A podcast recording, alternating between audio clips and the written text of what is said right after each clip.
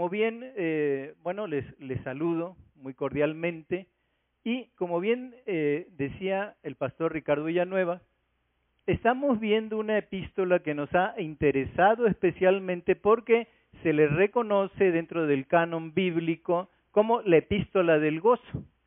Y después de tantos problemas y de pandemias y, y de haber pasado inclusive algunas cuestiones de salud, nosotros consideramos como pastores convenientes el hablarles a ustedes del gozo.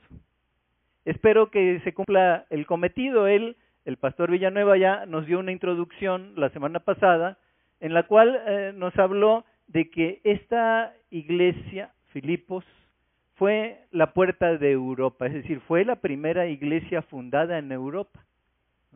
Y por otro lado, eh, también nos recordó que es una epístola carcelaria.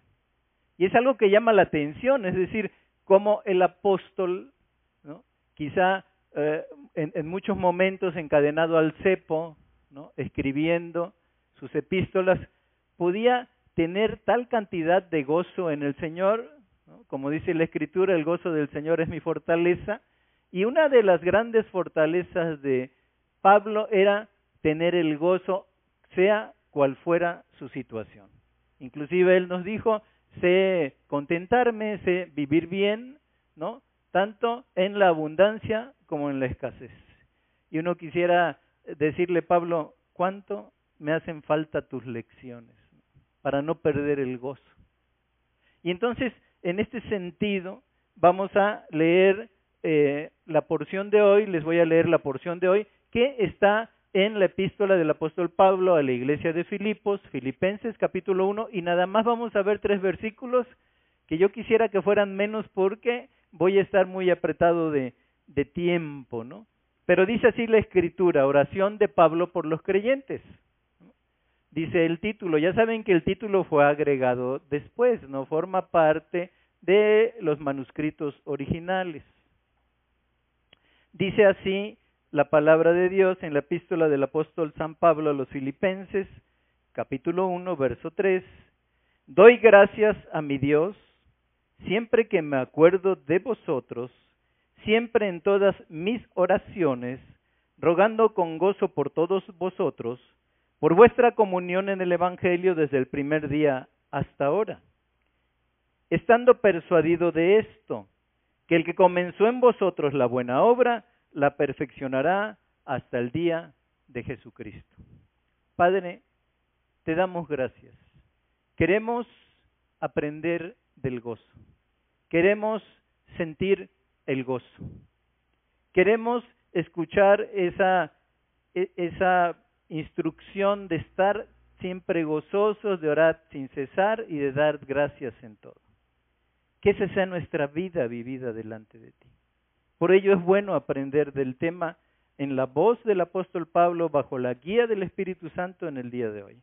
Prepara nuestros corazones, nuestras mentes y efectivamente que lo que aprendamos, escuchemos, baje hacia nuestro corazón, pero sobre todo también lo pongamos en práctica inmediatamente. Ayúdanos, Señor, para que tu nombre sea glorificado como es el merecimiento completamente tuyo. Bendícenos, guíanos e instruyenos. Te lo pedimos en el nombre de Jesús. Amén. Bien, miren, en esta introducción, una persona agradecida y contenta es algo muy bueno. Como que nosotros nos gustaría en nuestra vida caminar siempre con el sol en el cenit, como cuando son los días iluminados que uno puede caminar, uno puede cantar. Algunos que conozco acostumbran chiflar, ¿no? Las melodías que en su gozo les es dado el silbar esas melodías, ¿no? Normalmente nuestra gratitud tiene un motivo. Nosotros eh, podemos sentirnos agradecidos, por ejemplo, por una familia en que todos, cada uno de los miembros de la familia se encaminan en el camino del Señor, ¿no? Eso es uno de, de los grandes gozos que nosotros podemos, podemos tener. Puede ser, ¿verdad?, que tengamos el gozo de la salvación, que como decía, debe de ser nuestra fortaleza, el saber que somos salvos, ¿no? O puede ser también, y es válido delante de Dios porque todo viene de Dios, que tengamos un buen empleo, ¿no? que estemos pasando por una buena situación económica o bajándolo ya a la epístola, puede ser que estemos muy contentos de pertenecer a una buena iglesia.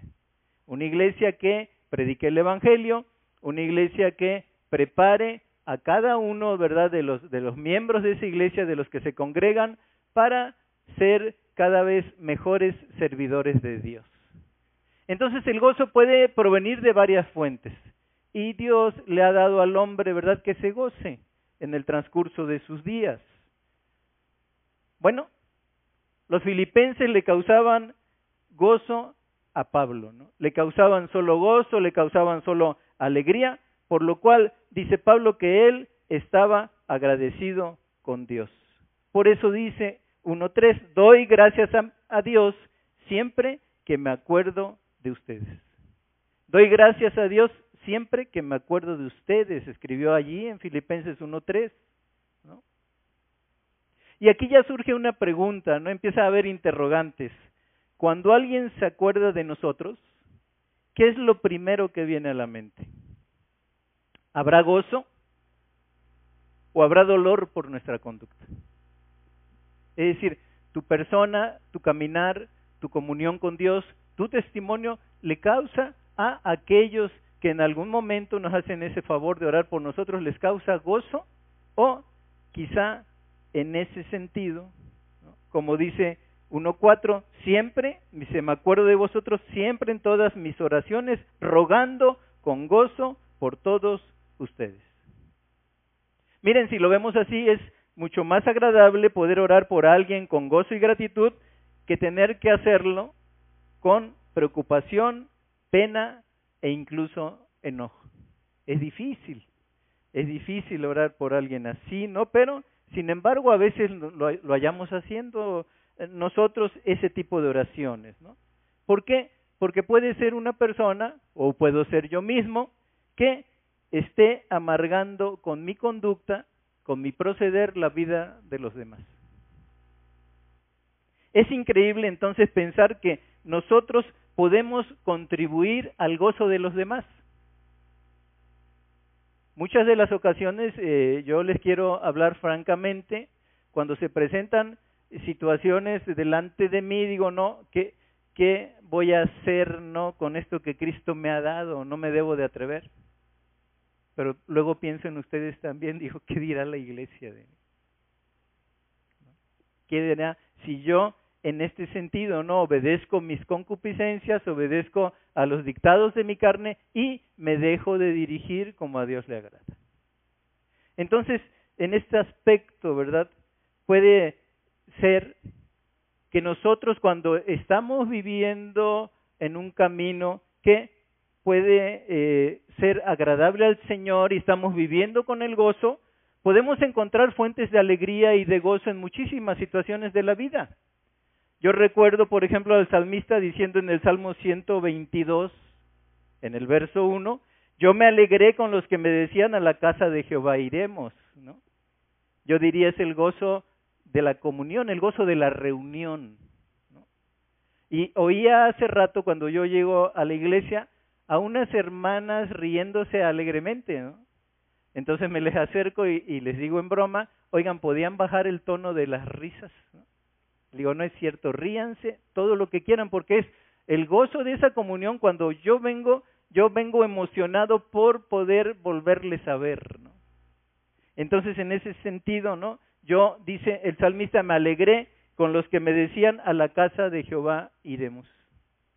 Y siempre yo admiro y respeto a alguien que le pueden surgir invitaciones los días eh, eh los días o las horas anteriores para asistir a la reunión, pero prefiere decir, no, mira, ¿sabes qué? El cansancio me va a acompañar, quizá mañana tenga yo que faltar a la reunión y prefiero no aceptar la invitación porque yo quiero reunirme con todos aquellos y quiero alegrarme con los que me dicen, a la casa del Señor iremos. Ahí hay un gozo, ¿verdad?, en esa reunión. O puede ser el Salmo capítulo, eh, el Salmo 133, versículos 1 al 3, que dice, mirad cuán bueno y cuán delicioso es habitar los hermanos juntos en armonía. El gozo de la armonía.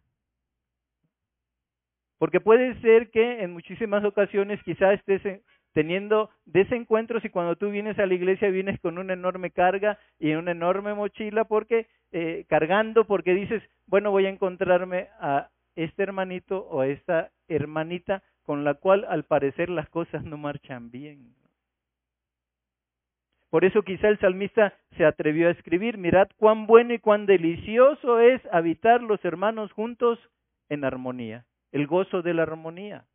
Y sigue diciendo, es como el buen óleo sobre la cabeza, la cual desciende sobre la barba, la barba de Aarón, y baja al borde de sus vestiduras.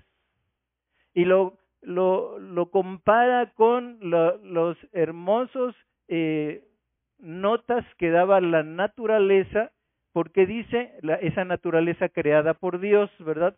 Como el rocío del Hermón que desciende sobre los montes de Sión, porque allí envía Jehová bendición y vida eterna. El gozo de la armonía. Es algo que nunca deberíamos de perder. O puede ser eh, tercera Juan 4 y 5 dice, no tengo yo mayor gozo que este, el decir que mis hijos andan en la verdad. El gozo de saber que nuestros hijos, los hijos que Dios nos dio, a préstamo, ¿verdad? En ese sentido son hijos que andan en la verdad. Y luego todavía dice el mismo apóstol, amado, fielmente te conduces cuando prestas algún servicio a los hermanos, especialmente a los desconocidos. El gozo del servicio. Y podríamos seguir, ¿no? Pero miren, eh, podemos ver, podemos ver que Pablo estaba en la cárcel y a pesar de esto estaba interiormente libre, pues se sentía confortado y con gozo y estando en la cárcel, queridos hermanos. ¿no? Pero, pero, tal como todo día tiene noche. Miren, muy al contrario, en este sentido, ¿verdad? Habemos personas que exteriormente somos libres, pero en nuestro interior somos prisioneros, llenos de cargas y sin gozo, y desde el fondo de nuestro corazón estamos diciendo, como el Salmo 51, 12, Vuélveme el gozo de tu salvación y espíritu noble me sustente. El gozo de la salvación con las cargas, con los pesos que llevamos, puede perderse ese gozo de la salvación. O el Salmo 55, 6 y 8 era un hombre cansado el que estaba escribiendo y dice, quien me diese alas como de paloma, volaría yo y descansaría, ciertamente huiría lejos moraría en el desierto silencio. Me apresuraré a escapar del viento borrascoso de la tempestad. Pero queridos hermanos, aún con todo, tenemos el enorme privilegio de comportarnos y de contribuir con nuestro comportamiento, con nuestra confianza en Dios, ¿no? Con nuestra dependencia de Dios, de contribuir al gozo de otros, de contribuir al gozo de los demás. Y dice Filipenses 1.5. Todavía él sigue elevando las notas del gozo y dice el apóstol, por vuestra comunión en el Evangelio desde el primer día hasta ahora. Y miren lo que dice la Biblia de las Américas, por vuestra participación, participación, no dice comunión, dice participación en el Evangelio desde el primer día hasta ahora. Era para el apóstol un hecho alentador el ver que desde su conversión y el inicio de la iglesia, los filipenses se estaban activamente comprometiendo, se estaban activamente esforzando por el Evangelio. Tomaban parte en todas las pruebas, en el cansancio y en las luchas, y apoyaban la extensión del Evangelio a través de su esfuerzo personal, sus oraciones, pero comprometiendo también el bolsillo, a través, en este sentido, de ayuda material. Inclusive, ahí nos dice la misma epístola que en algún momento mandan a, Epafrodito a visitar a Pablo en Roma. Y vemos allí en Filipenses 2.25 que Pablo, refiriéndose a Epafrodito, está diciendo, ministrador de mis necesidades. ministrador de mis necesidades. Miren, esto nos muestra por qué Pablo estaba tan agradecido por los filipenses. Ellos habían honrado al viejo evangelista en su cautividad y en ese sentido lo habían honrado también en sus necesidades. No, no solo oraban por él, no solo le pedían al Señor, ¿verdad?, que de ser posible lo liberara de las prisiones. Veían también por sus necesidades personales. Y miren, con este testimonio sobre los filipenses, la Biblia nos pone ante un verdadero reto. Pues de esta manera es como debe de funcionar la IBEG, la Iglesia Bíblica es Jesús. Así debería de ser nuestra relación. Tenemos que combatir juntos y los unos por los otros en la difusión del Evangelio y apoyar esta tarea con todos los medios que podamos tener a nuestra disposición. Pero también tendríamos que sostenernos los unos a los otros. ¿Por qué? Porque cuando nos preocupamos por las necesidades del prójimo, estamos trabajando por el Evangelio. Y como dice el apóstol, tenemos comunión con el Evangelio. Pero miren, seguimos nuestro estudio, fijémonos en Filipenses capítulo 1, verso 6. Estando persuadido de esto, que el que comenzó en vosotros la buena obra la perfeccionará hasta el día de Jesucristo. Mientras Pablo piensa en el buen comienzo de los filipenses, está persuadido que el que comenzó la buena obra en nosotros la va a terminar. Que el que comenzó la buena obra en los filipenses la va a terminar. ¿Por qué? Porque Dios nunca deja una obra inconclusa. Puede ser el momento de la creación, ¿no? En el principio creó Dios los cielos y la tierra. Y luego vamos viendo eh, la separación de las tinieblas, ¿verdad? Y la luz. Y luego vamos viendo la separación de la porción seca y de las aguas. Y luego vamos viendo la proliferación de vida y produzca el mar peces, ¿no? Y produzca el cielo aves que vuelen. Y luego vamos viendo toda esa hermosa creación hasta que en el día séptimo Dios descansa de su creación porque la había concluido. Bueno, así es en nuestras vidas. Así es en ese sentido. Y miren, queridos hermanos, la meta de Dios con su iglesia no es oculta.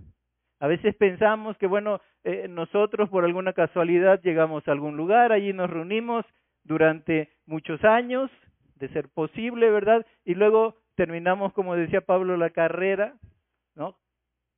Y nosotros pensamos que cuando nos marchamos pudiera ser que la historia, ¿verdad?, de la vida de la iglesia, al menos para nosotros termine, pero para Dios, ¿no? Para Dios, ¿no? Porque, les repito, la meta de Dios con su iglesia no es oculta. Su obra en ella será conforme a su palabra, será conforme a sus promesas y la historia de la iglesia tiene una clara meta. Dijo en ese sentido, ¿verdad? El apóstol Pablo, Dios la perfeccionará hasta el día de Jesucristo.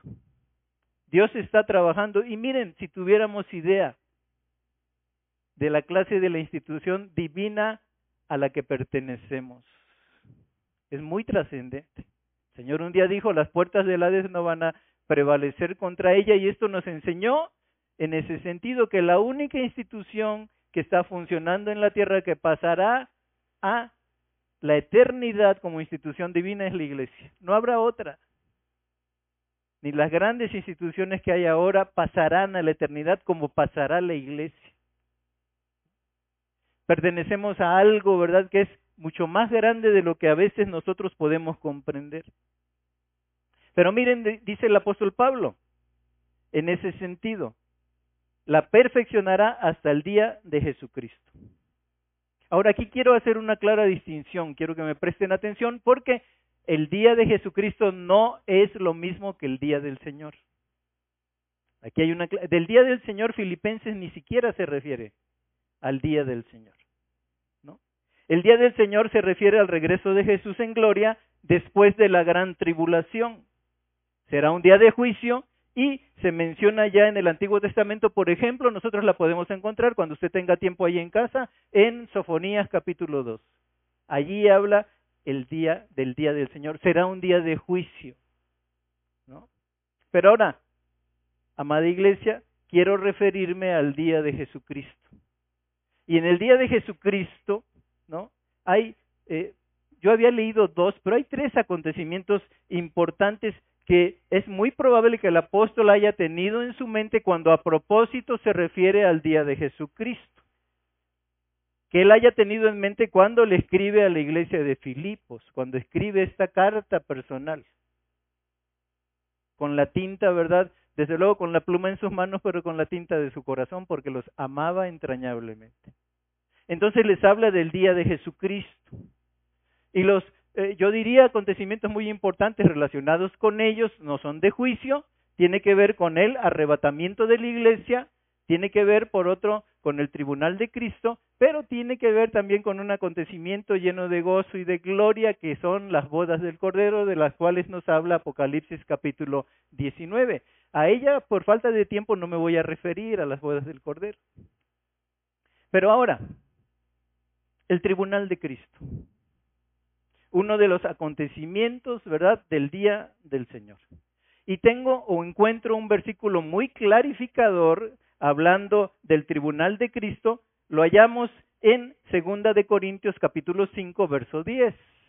Y dice así la escritura: Porque es necesario que todos nosotros comparezcamos ante el tribunal de Cristo, para que cada uno reciba según lo que haya hecho mientras estaba en el cuerpo, sea bueno o sea malo.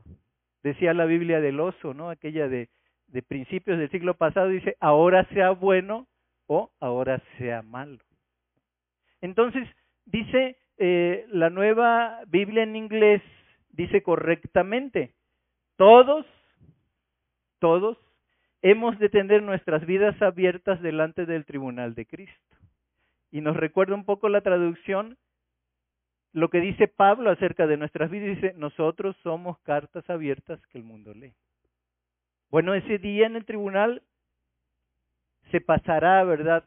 Se pasará. Muchas personas dicen que cuando han participado en accidentes fuertes o, algo que les ha sucedido que pone en riesgo la vida, dice, mira, mi vida, hace cuenta que me pasó en un instante, cuando estaba ya en situación de peligro. Pasó mi vida en un instante. Bueno, así será en el tribunal de Cristo. Nuestra vida será mostrada, ¿no? Delante del Rey de Reyes. Y en ese sentido, ¿verdad? Una cosa, digo yo, es ir a la consulta con el doctor y que, bueno, eh, yo estoy padeciendo esto, quizá una indigestión, bueno, tómate estas pastillas, ¿no? Pero cuando dice, dice, no, vamos a obtener un ultrasonido. Entonces empiezan las preocupaciones, ¿no? Porque el ultrasonido delata si es en ese caso, ¿verdad? Lo conducente, el mal que padecemos. Entonces, en este sentido, no es lo mismo ir a, una cita con el doctor como cuando él nos encarga ya una imagen, puede ser radiográfica. ¿Ok? En este sentido, la comparativa es que el tribunal de Cristo revelará nuestras vidas de servicio para Cristo de manera exacta como ha sido. No se perderá detalle. Nuestra vida de servicio en Cristo. Y miren, no solo se va a pasar revista a la cantidad del servicio, sino también se va a pasar revista a la calidad del servicio e inclusive a las motivaciones que tú tuviste en tu corazón para dar ese servicio. Todo eso será revisado en el tribunal de Cristo. Pero bueno, y, y quizá el temor que pudiera originar, bueno, ¿y qué sucede con mis pecados? ¿Qué sucede con los pecados que cometí? Con los pecados específicamente que yo cometí después de mi conversión. Bueno, los pecados del creyente como tales no serán traídos a examen para juicio en esta solemne ocasión. No serán traídos. ¿Por qué digo esto? Porque el juicio de nuestros pecados tuvo lugar hace casi dos mil años.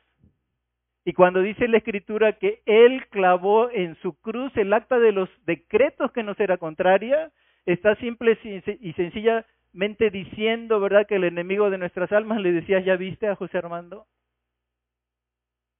¿Ya viste la clase de vida que él lleva? ¿Ya viste todo lo que oculta? Ya? Y cuando tú recibes a Cristo y yo recibo a Cristo. Como fuimos apartados desde la eternidad pasada, esa acta que me era contraria a mí como José Armando fue clavada en la cruz del Calvario y esa acta dijo en su resumen final que tanto tú como yo estamos perfectamente justificados. Justificados.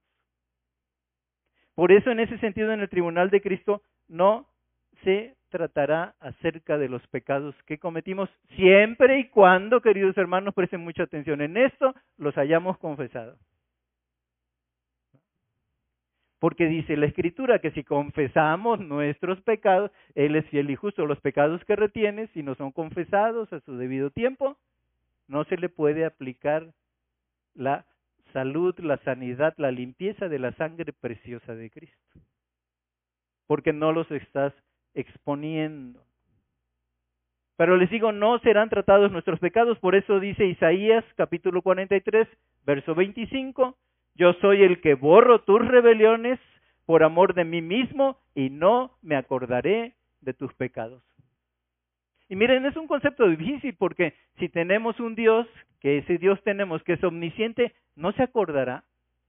Claro que se acuerda, claro que sabe el momento de la caída, el momento del dolor, ¿verdad? El momento del arrepentimiento, el momento de la oración pidiendo perdón, pero en ese sentido Dios decide de manera muy personal y cariñosa, no acordarse de ese pecado. No acordarse de ese pecado. Él no es como nosotros, ¿no? Porque nosotros a veces cuando nos hacen algo dicen, yo perdono, pero no olvido. Dios no perdona así. Dios no perdona así. Yo soy el que borro tus rebeliones por amor de mí mismo y no me acordaré más de tus pecados. Y Romanos 8.1, ¿se acuerdan el conocido versículo que dice, no hay condenación para los que están en Cristo? No hay condenación. Entonces, el tribunal de Cristo tiene que ver con nuestro servicio para el Señor, queridos hermanos. No se pondrá en cuestión si hemos sido salvos o no. Eso ya es cosa asegurada, ¿no? Por la gracia divina que si confesamos nuestros pecados, eh, habíamos dicho, ¿no? Pero dice que a todos los que confiesan su nombre les dio la potestad de ser hechos hijos de Dios. Y aquí hay una gran diferencia con respecto al juicio del gran trono blanco.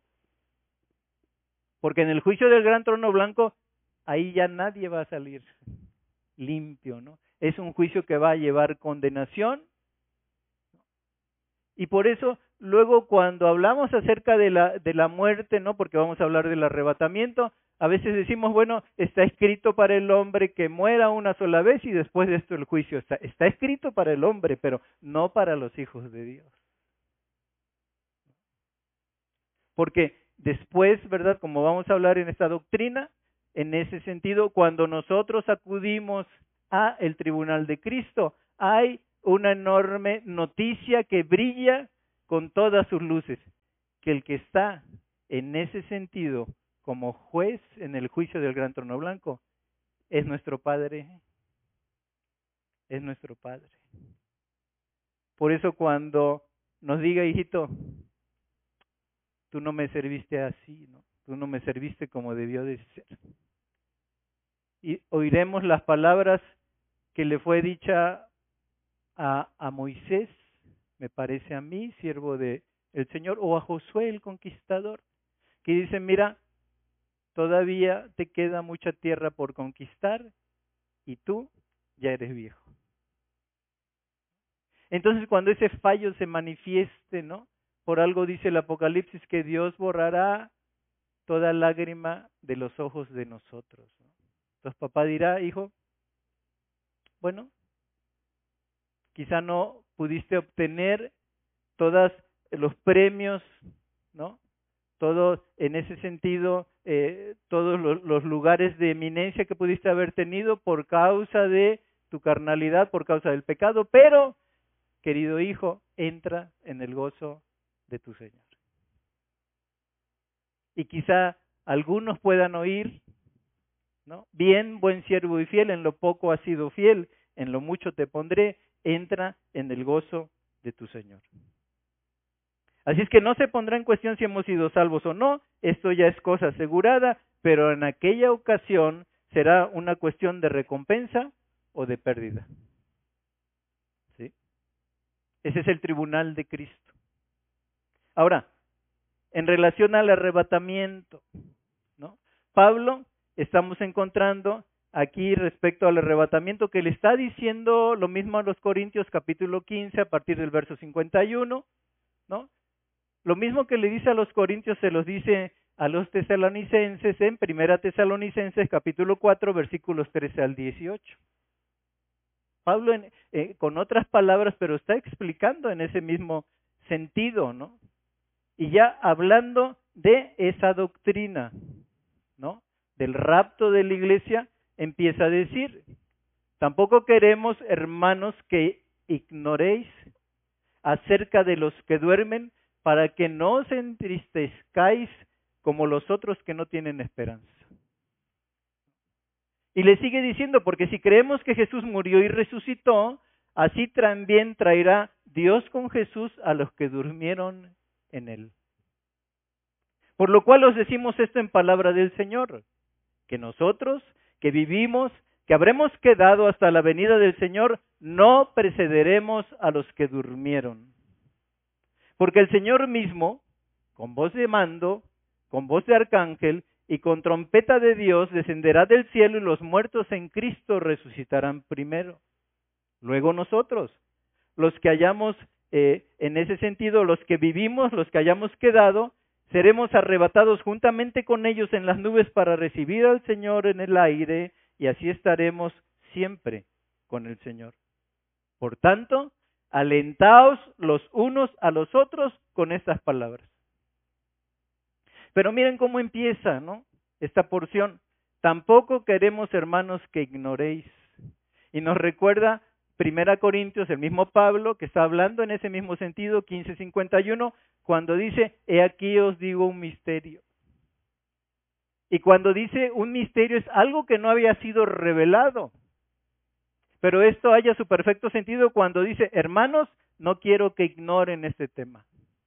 Porque a veces muchos somos dados a decir, pues es un tema que eh, como que, que, mete ruido, es un tema un poco difícil de comprender, mejor yo eh, lo evito, ¿no? O mejor no hablo del tema. Y en ese aspecto, bueno, ahí está puesto en la Biblia. Y toda la escritura es útil.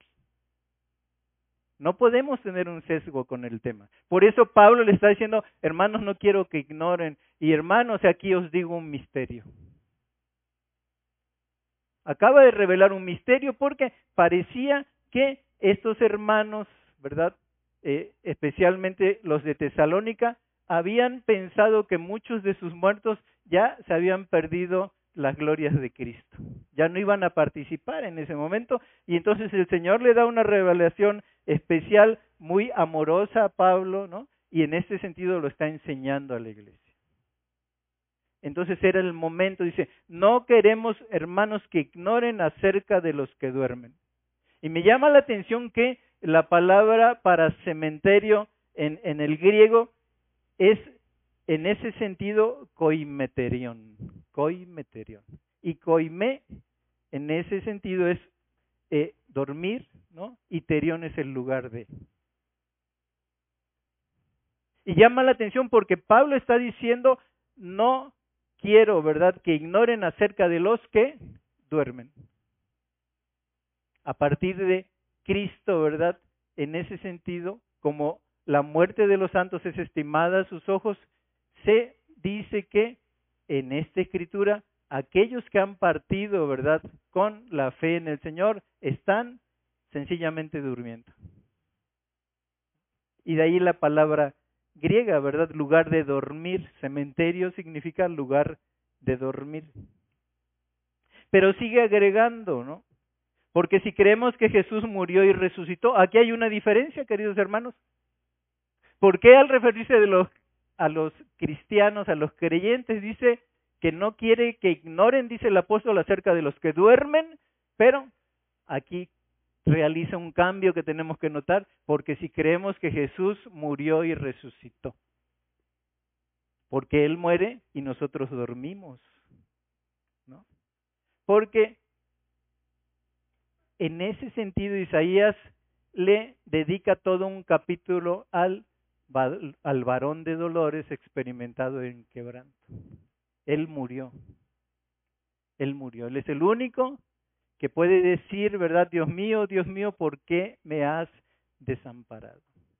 Y en ese dolor y en esa humanidad, Él entregó su cuerpo para ser crucificado y murió tal como dicen las escrituras.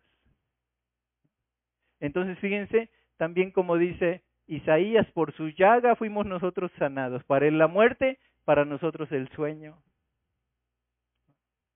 Y en ese aspecto nosotros podemos seguir estudiando la escritura, dice, porque si creemos que Jesús murió y resucitó, así también traerá Dios con Jesús a los que durmieron en él. Y es como estar diciendo, queridos hermanos, los que han muerto no se van a perder las glorias del reino venidero. Los que duermen no se van a perder las glorias del reino venidero. Y luego para confirmarlo dice, por lo cual decimos esto en palabra del Señor. Porque muchos han dicho, no, ese es, es, es, una historia, ¿no? Es un elemento que surge de una visión que tuvo una niña y luego se...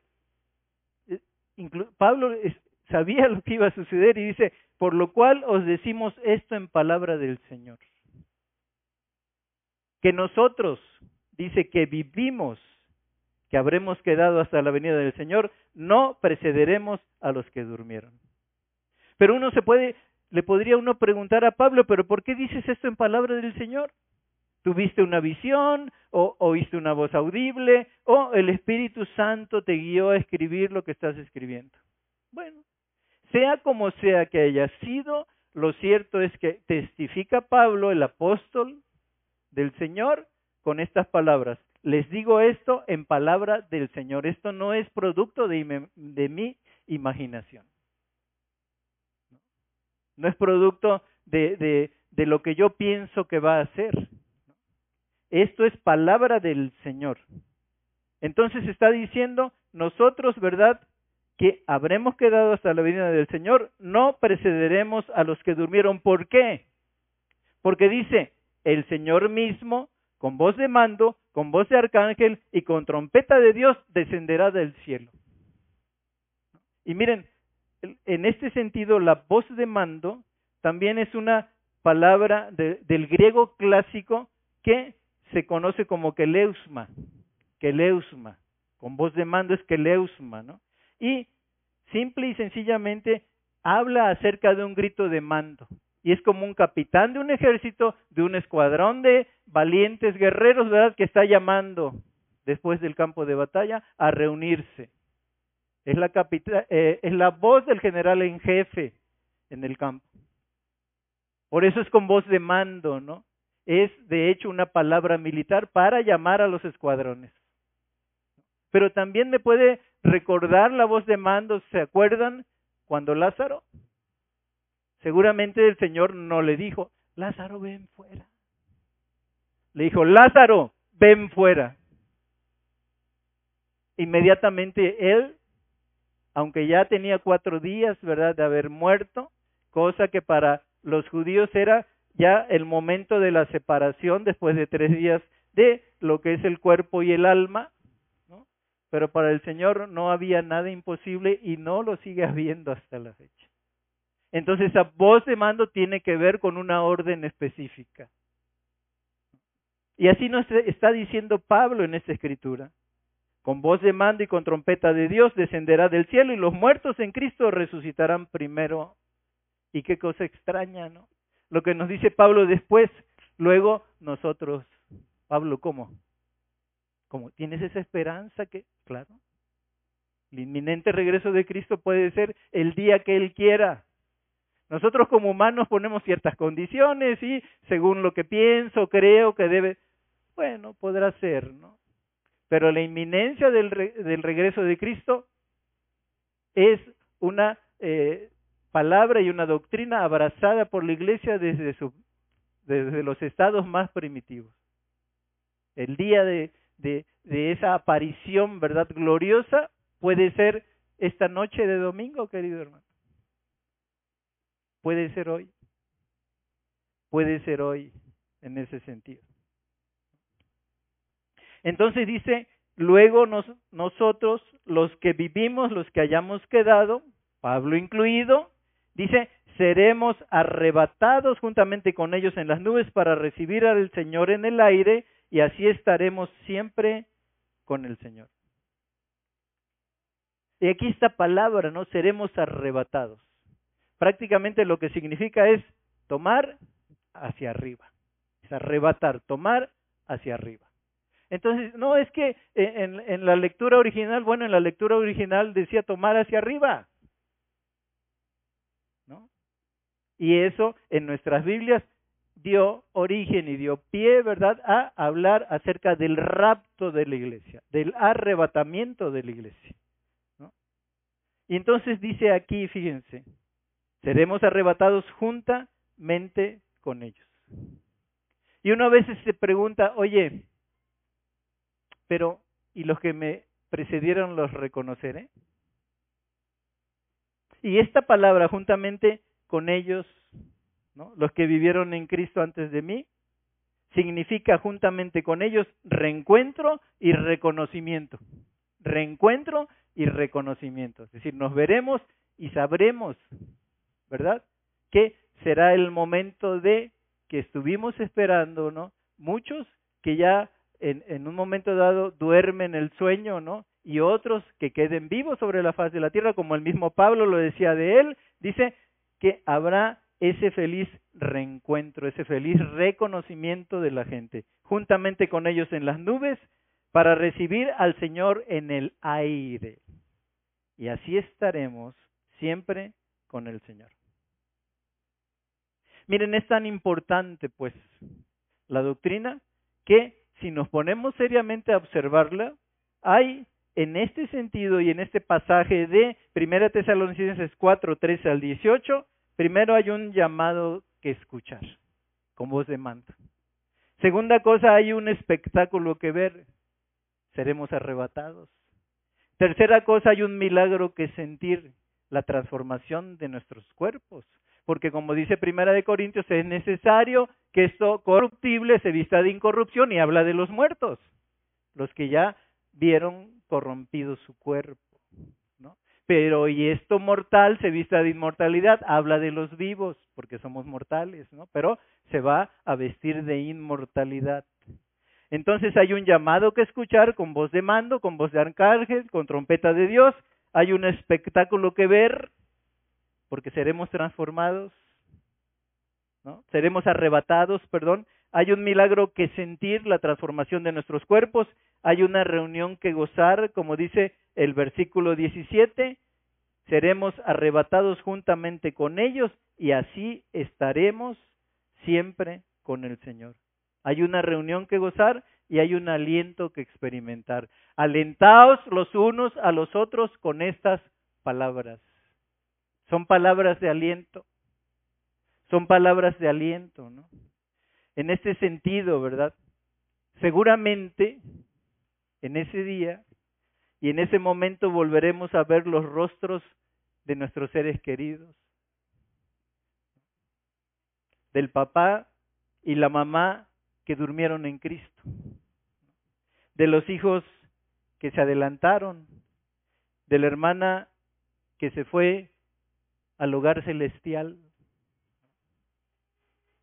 del hermano que te predicó la palabra y ahora ya descansa esperando esta gloriosa manifestación, la esperanza bienaventurada de la que habló el apóstol Pablo. Qué enorme gracia, queridos hermanos, qué momento de gloria ver el cumplimiento de Juan 14, ¿se acuerdan? Cuando Él nos dijo, no se turbe vuestro corazón, creéis en Dios, creed también en mí. En la casa de mi padre muchas moradas hay. Si así no fuera, yo os lo hubiera dicho. Voy pues a preparar lugar para ustedes, y si me fuere y preparar el lugar, vendré otra vez y os tomaré a mí mismo para que donde yo estoy, vosotros también estéis. Y saben a dónde voy y saben el camino. Y le dice su discípulo, no sabemos a dónde vas, ¿cómo pues podemos saber el camino? Y escrito con letras doradas Juan 14, 6, yo soy el camino, la verdad y la vida, y nadie viene al Padre sino por mí. Entonces, en este sentido, ¿verdad? Escritural, veremos el cumplimiento de Juan 14. Él prometió ir a prepararnos lugar para que donde Él está, nosotros también estemos. Y si me fuere, vendré otra vez. ¿Cuándo? Cuando se dé el momento del arrebatamiento. Y os tomaré a mí mismo para que donde Él está, nosotros como su iglesia también podamos estar. ¿Y qué me dicen? Veremos gente muy querida ahí a la luz de la eternidad. Cantábamos un antiguo himno, dicen, aquel celeste hogar, ¿no? Donde ya no habrá más llanto, dice, gente muy querida estará reunida. No habrá oscuridad, dice, cuando vea su faz. Qué enorme gracia, ¿no? Y que me dicen de la bienaventuranza de encontrarnos con el Señor en el aire. Entonces lo veremos tal como Él es y veremos por primera vez el rostro de nuestro amado. Ese rostro de gloria que una vez fue desfigurado por causa de nosotros. Y viendo a ese Señor tal y como Él es. Y como le, probablemente como dijo Tomás, ¿no? Que le decimos el incrédulo, ¿no? Le podremos decir, Señor mío y Dios mío. Le podremos ver a la luz de la eternidad. Podremos ver a aquel que entregó su vida un día por mí y por usted por causa de nuestro pecado no habrá palabras. El gozo no cabrá, ¿verdad?, en nuestra persona al verlo a Él. Nuestro Señor, nuestro soberano, nuestro Padre, nuestro Dios, el profeta que trajo esa palabra, ¿no? El sanador, el que nos dio la vida y nos lo dio en abundancia, ¿no? Lo veremos por primera vez podremos ver al autor y consumador de nuestra fe. Al que cuando era dicha la palabra fue diciendo sí, amén, y el mundo fue constituido, ¿verdad? Por ese verbo divino que nosotros está puesto y está escrito en la Biblia, un día glorioso le vamos a ver cara a cara. Y así cantábamos, ¿no? Cara a cara espero verle más allá del cielo azul. Cara a cara en plena gloria he de ver a mi Señor. Queridos hermanos, Filipenses 1.6, ¿no? estando persuadido de esto, que el que comenzó en nosotros la buena obra la perfeccionará hasta el día de Jesucristo. Es un acto solemne del poder de Dios que sella la vida y obra de Dios en todos los cristianos. El que la comenzó la va a sellar hasta ese día, el día de Jesucristo, ¿no? Y que lleva a los creyentes a la gloria de Cristo como sus compañeros celestiales. Ya no les llamaré más, dice mis discípulos, ahora los voy a llamar hermanos. Qué glorioso privilegio, ¿verdad? Qué preciosa gracia. Pero queridos hermanos, tengamos cuidado porque perderlo de vista este hecho, este día, ¿verdad? El día de Jesucristo, perderlo de vista destruye el carácter propio de nuestro gozo y de nuestra esperanza. No olvides el gozo. Aun cuando estés eh, en estos momentos en una oscura noche, el día glorioso le va a seguir, querido hermano. Y no todo va a terminar aquí. un día glorioso como iglesia. Esta iglesia profesante estará en la presencia de Él. Que el Señor bendiga su palabra y vamos a despedirnos con una oración. Padre, te damos gracias por esta palabra, la epístola del gozo. Señor, cuánto reto proviene de esta palabra. Señor, nosotros también debemos de ser en Cristo motivos de gozo para nuestros hermanos.